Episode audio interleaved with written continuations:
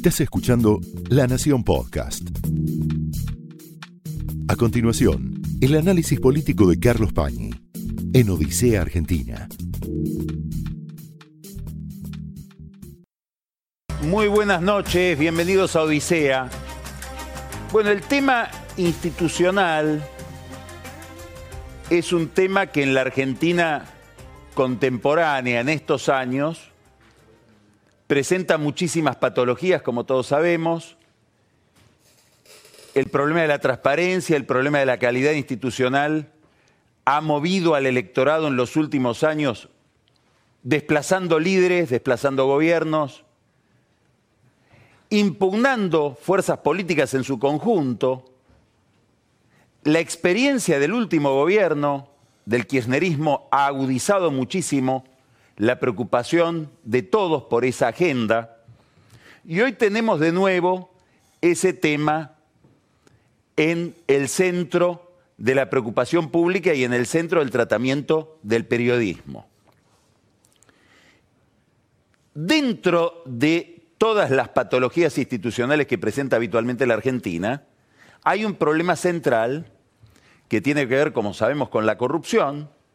De hecho, hay una candidata o protocandidata muy relevante en el país, que es Cristina Kirchner, que no puede hacer campaña inhibida por su imagen pública, es decir, advierte que lo mejor que puede hacer o la estrategia más inteligente es no aparecer, justamente por la impugnación moral que lleva encima. Y este problema de la corrupción está ligado a otro problema de segundo grado, mucho más importante porque es un problema estratégico, que es el problema de la impunidad. Cuando hablamos ya no de corrupción, sino de falta de castigo al delito y a la corrupción, nos estamos refiriendo a deficiencias, a miserias del Poder Judicial, sobre todo el Poder Judicial Federal. Y en la Argentina este problema de la administración de justicia, en lo que la justicia tiene que ver con el poder político y con la calidad moral del poder político, está lamentablemente desde hace mucho tiempo ligado a los organismos de inteligencia. Esta es una peculiaridad que empieza a ser común en el mundo. Es decir, desde que surgen fenómenos como las mafias organizadas mezcladas con el poder político, el avance del narcotráfico, pero sobre todo el avance del terrorismo en Occidente, los servicios de inteligencia, el espionaje, han adquirido, ha adquirido un papel cada vez más, más relevante, más difícil de manejar en la política. De hecho, ha habido escándalos como todas las filtraciones que tuvieron que ver con la Agencia de Seguridad Nacional en Estados Unidos, caso de Assange, Snowden, que ponen el rol de los servicios de inteligencia en el centro de la vida democrática y plantean un problema severísimo para la vida pública, que es cómo se controla a estos poderes que cuentan con dinero reservado, no tienen que rendir cuentas de masas importantísimas de dinero que manejan, y con secretos, es decir, la prensa, la transparencia en la información, la obligación de rendir cuentas, no llega hasta esos núcleos oscuros del Estado. Esto hace que toda la bibliografía política ahora hable de fenómenos como el deep state, el Estado profundo, aquello que Norberto Bobbio, el gran cientista político italiano, mencionaba como el sotogoverno, es decir, el gobierno que está en el sótano del poder, en el sótano del Estado. Bueno, esto que la ciencia política y el periodismo internacional descubre ahora, nosotros lo descubrimos hace mucho tiempo en la Argentina, por este puente que hay entre servicios de inteligencia y justicia federal y en el fondo calidad de la democracia por deficiencias de la justicia. Esto es un mismo paquete, es un circuito. La Argentina produjo la semana pasada muchas novedades otra vez en este sentido. Por ejemplo, supimos que dos ministros de la Corte, el doctor Rosenkrantz, presidente de la Corte, y el doctor Rosati, son espiados o presumiblemente se los espía por parte de un servicio de inteligencia o de bandas de inteligencia autónomas o aparentemente autónomas o inorgánicas, que tienen alguna vinculación con la AFI. El jueves de la semana pasada, un ex socio del doctor Rosenkrantz, presidente de la Corte, que es el doctor Gabriel Bousat, fue al juzgado de Dolores del juez Ramos Padilla, un juez con simpatías probablemente con el kirchnerismo, con la izquierda, seguramente no con Macri, y este abogado, Bousat, ex socio del doctor Rosenkrantz, que fue designado por este gobierno en la Corte, dijo, sí, le mostraron los lugares donde supuestamente él había ido porque le habían estado espiando. Y dijo, sí, sí, este espionaje ha sido realizado eficientemente porque efectivamente yo estuve en estos destinos. Ahora habrá que ver si van a declarar también el juez Rosati y el juez Rosenkrantz llamados como testigos en el juzgado de Ramos Padilla para saber si hay un organismo de inteligencia aparentemente paralelo o clandestino que está espiando a jueces de la Corte o que les ha estado espiando a estos dos jueces. Toda esta saga, a la luz de la cual aparece un fiscal federal de la ciudad de Mercedes, nada menos que el fiscal que investigó el triple crimen ligado a la efedrina, es decir, a un fenómeno de tráfico de drogas, el fiscal Bidone que dice, me quiero declarar arrepentido porque quiero confesar mis delitos para que me rebajen la culpa o la pena. Estamos hablando entonces de un fiscal federal que se declara ya o pretende ser, declararse como arrepentido. Esto es, son indicios de estas patologías institucionales de las que estamos hablando y este fiscal federal los delitos que va a confesar es que le proveía a estos servicios de inteligencia clandestinos de información, entre otras cosas, para vigilar a esos dos jueces de la Corte. Muy bien, todo esto determinó que el jefe de la inteligencia argentina, el escribano Gustavo Arribas, y su segunda, Silvia Magdalani, tuvieran que ir a una comisión bicameral que controla o dice controlar a los organismos de inteligencia. Y ahí tuvieron que dar explicaciones de una cantidad de cuestiones que tienen que ver justamente con estas actividades clandestinas. Lo primero que dijeron es, de todo eso clandestino no nos hacemos cargo, a pesar de que algunos de los agentes como por ejemplo uno llamado Barreiro, que es uno que fue a hacer una gran catarsis ante el juzgado de Ramos Padilla contando todas estas irregularidades, trabajaron en la AFI, pero nosotros los echamos.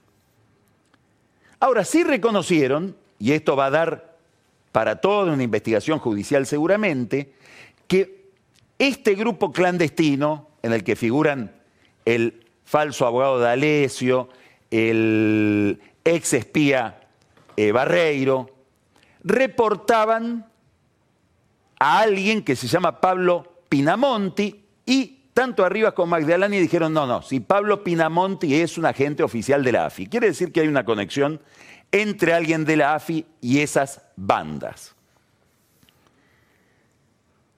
Se les preguntó, pero ¿cómo ustedes echan a la gente porque ellos dicen, bueno, son parte de los expulsados por nosotros porque expulsamos más o menos mil espías. Entonces, en esa reunión con senadores y diputados le preguntaron, pero ustedes echan espías y andan espías expulsados con los secretos que se llevan de la AFI dando vueltas por la Argentina sin ningún tipo de control. No hay ningún régimen, como sí existe en otros servicios de inteligencia, donde alguien expulsado debe reportarse periódicamente, se lo vigila para ver qué está haciendo, ¿por qué? Y porque es alguien que ha manejado hasta hace poco tiempo secretos de Estado. Entonces, el escribano Arribas dijo, no, no podemos hacer ninguna pregunta de ese tipo, ni podemos controlar a los expulsados, porque para investigar a cualquier ciudadano necesitaríamos una orden judicial y no poseemos orden judicial para controlar a nuestros ex agentes.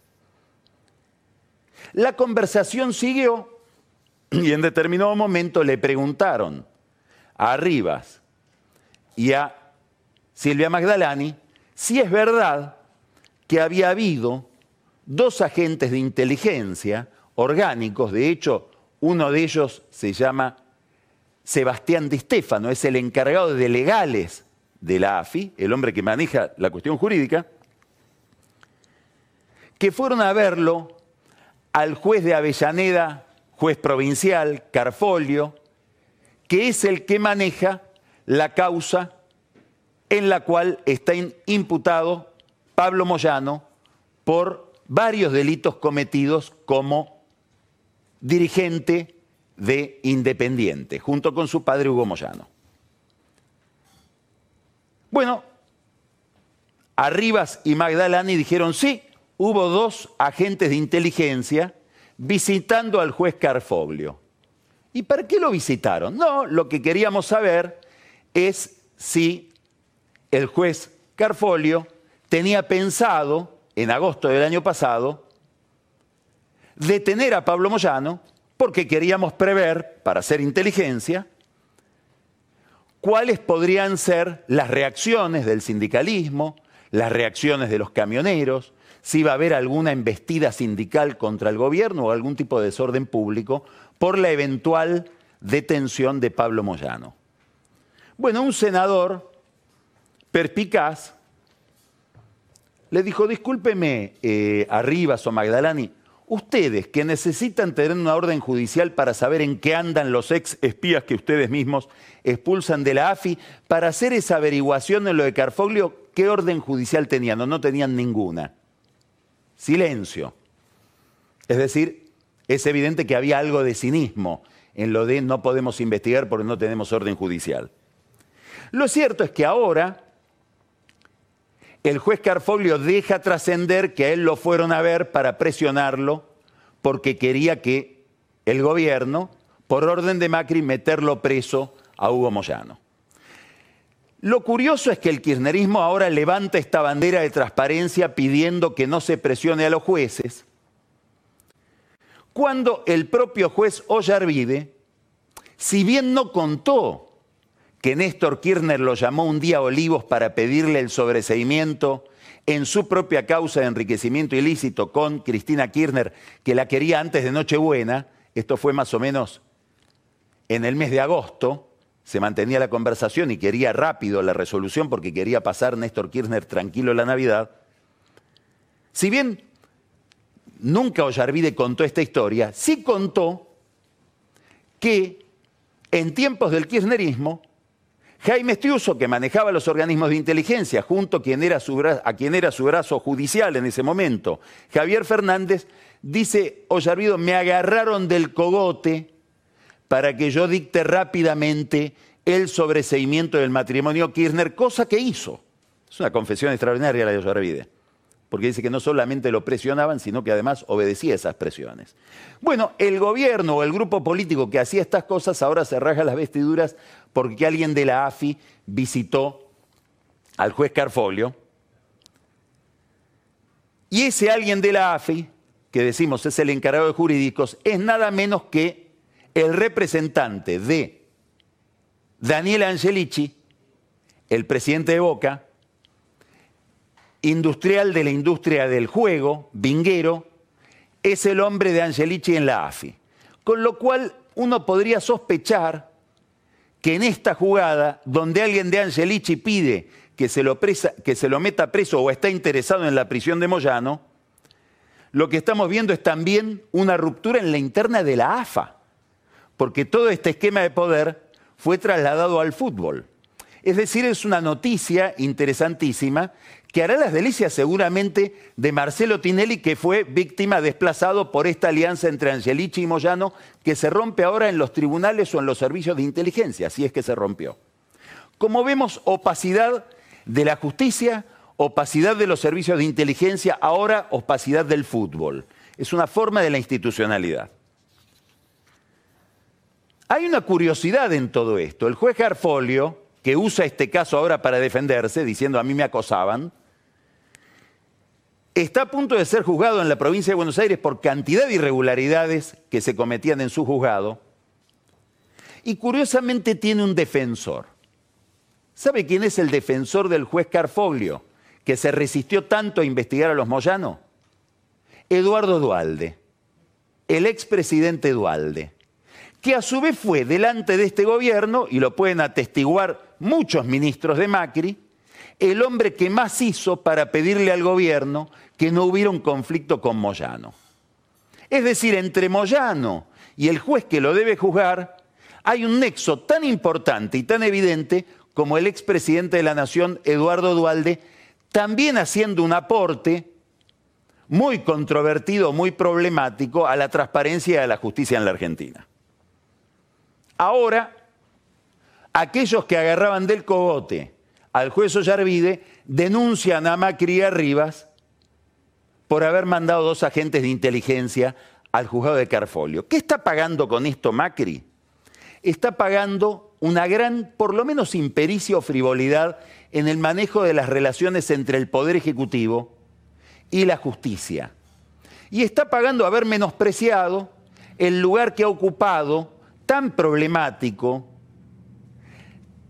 tan cuestionable, tan inquietante, la AFI en la vida democrática en los últimos años.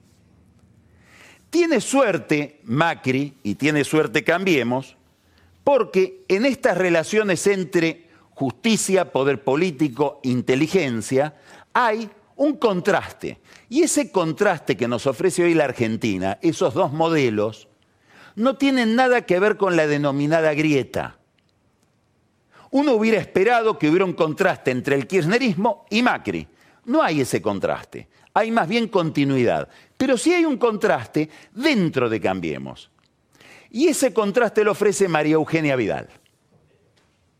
Y pareciera haber dos modelos o dos estilos en relación con la institucionalidad dentro de Cambiemos.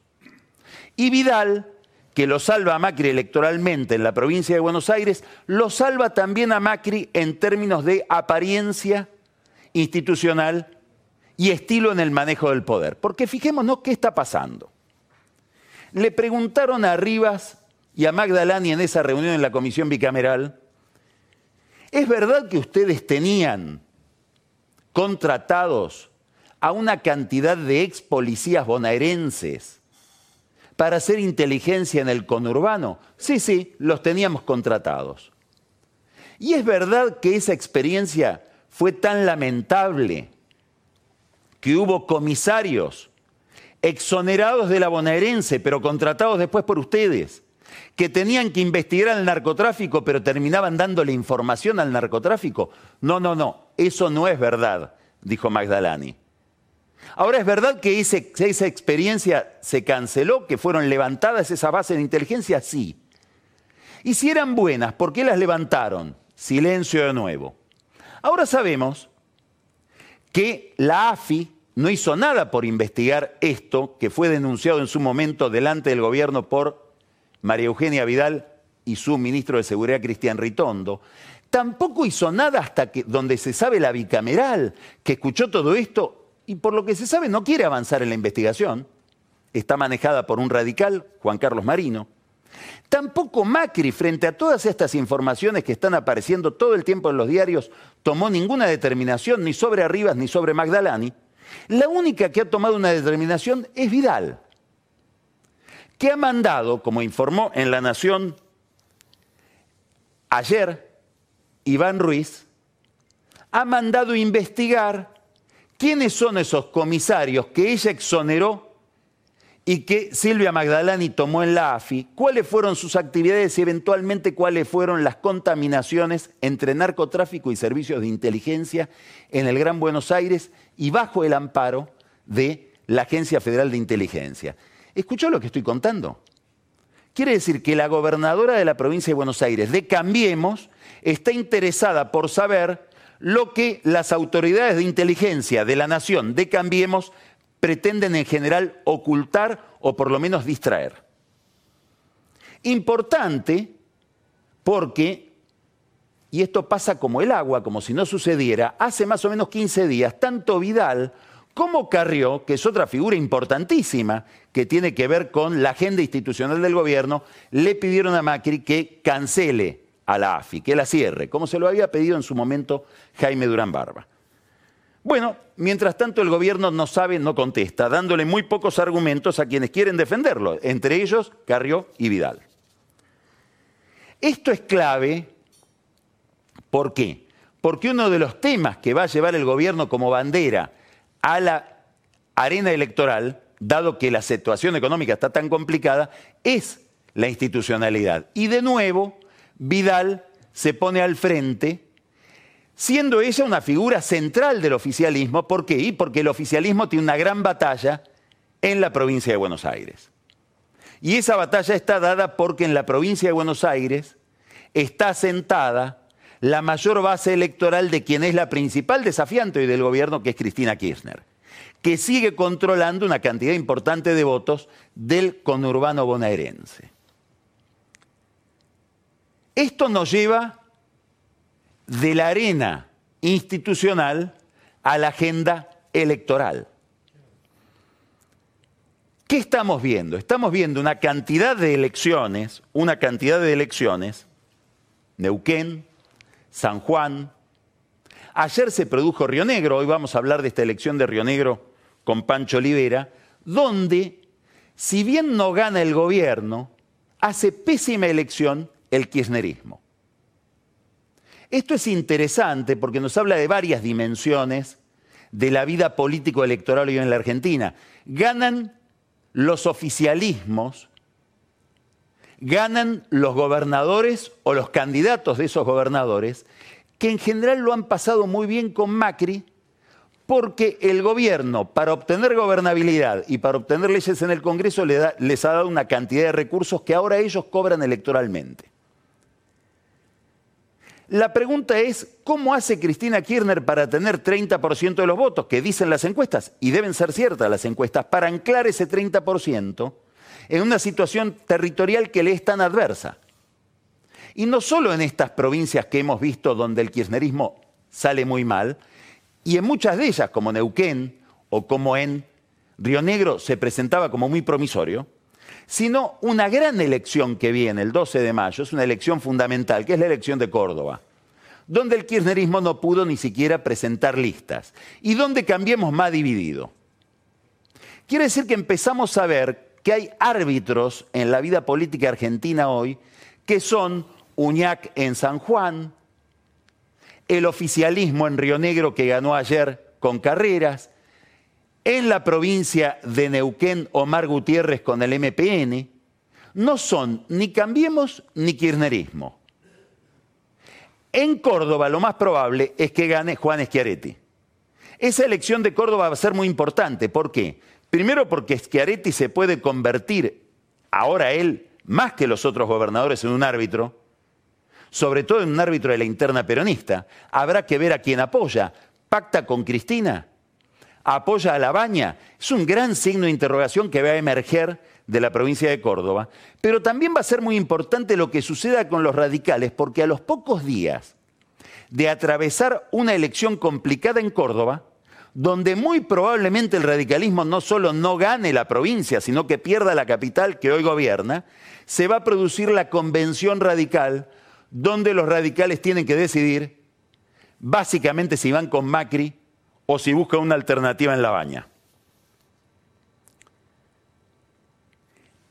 Esta elección entonces de Córdoba va a ser una elección muy importante para saber qué grado de consistencia y densidad tiene la tercera fuerza que no es ni kirchnerismo ni cambiemos, hasta ahora esa consistencia es muy débil, sumados Massa, Urtubey, Labaña, Piqueto, no dan muchos más votos de los que sacó Massa en la primera vuelta electoral del 2015, es decir, más o menos 15, 17% de los votos. Y vamos a saber a través de Córdoba qué destino toma el radicalismo.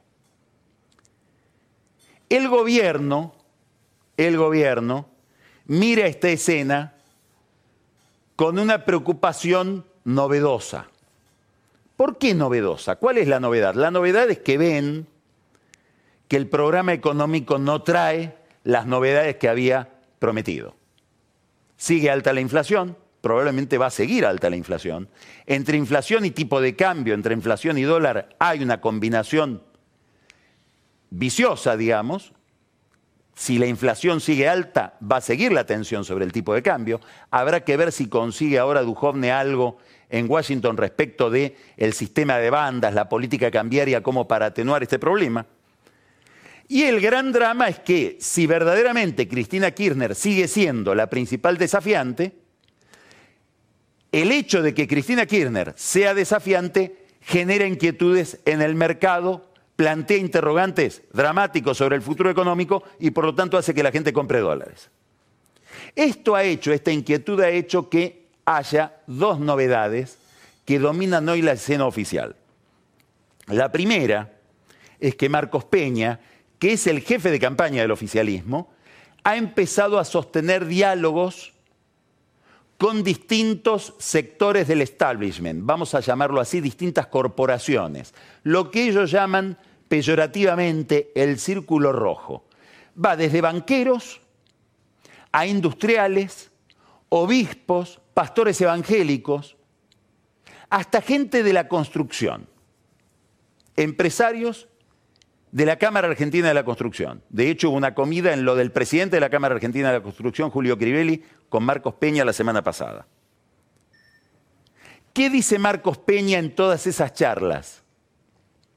Dos cosas interesantes. La primera, vamos a seguir privilegiando nuestra identidad sobre cualquier acuerdo político. ¿Eso cómo debe ser leído para la convención radical? Ni sueñen que haya un candidato a vicepresidente radical a pesar de lo que pasa en Córdoba, a pesar de lo que lo seduzca la baña, a pesar de lo que diga Ricardo Alfonsín, que sería el líder de un cambio de orientación para el radicalismo, si es que ese cambio se produce. La segunda novedad que plantea Marcos Peña es que ya no dice la posibilidad de que Cristina Kirchner gane una elección es cero. Ahora dice, va a haber un balotaje ese balotaje o esa competencia solamente es posible entre Macri y Cristina, no hay tercera opción. La baña es un invento de la política, es un invento de los medios, nadie demanda a la baña, pero en esa opción ganamos nosotros, y esta es la novedad, o en una segunda posibilidad, gana Cristina. Es la primera vez que hombres del establishment, muchos de ellos es la primera vez que escuchan en una mesa como esa a Marcos Peña, es decir, el gobierno que se incomunicó con todos esos sectores llega ahora a esas mesas, llega tarde, pero es la primera vez que gente del establishment escucha que para el gobierno Cristina Kirchner empieza a ser una amenaza real, a pesar de las enormes dificultades que se están haciendo evidentes en las elecciones del interior que estamos viendo en todo este ciclo de provincias como San Juan, Neuquén, Río Negro y la que viene, Córdoba, donde Cristina Kirchner, en una provincia tan importante, ni siquiera pudo presentar una lista. Vamos a empezar Odisea hablando de política, pero desde una dimensión totalmente distinta, desde un ángulo totalmente distinto del que estamos acostumbrados a hablar, muy distinto del que acabo de exponer. Vamos a hablar con el doctor José Eduardo Abadi, a quien ustedes conocen muy bien, gran psicoanalista, de muchas relaciones, muchos planos donde se cruzan las emociones, el psiquismo y el poder. Esto fue el análisis político de Carlos Pañi en Odisea Argentina, un podcast exclusivo de la Nación. Escucha todos los programas de La Nación Podcast en www.lanacion.com.ar. Suscríbete para no perderte ningún episodio. Estamos en Spotify, Apple Podcast, Google Podcast y en tu reproductor de podcast favorito. Seguí escuchando La Nación Podcast.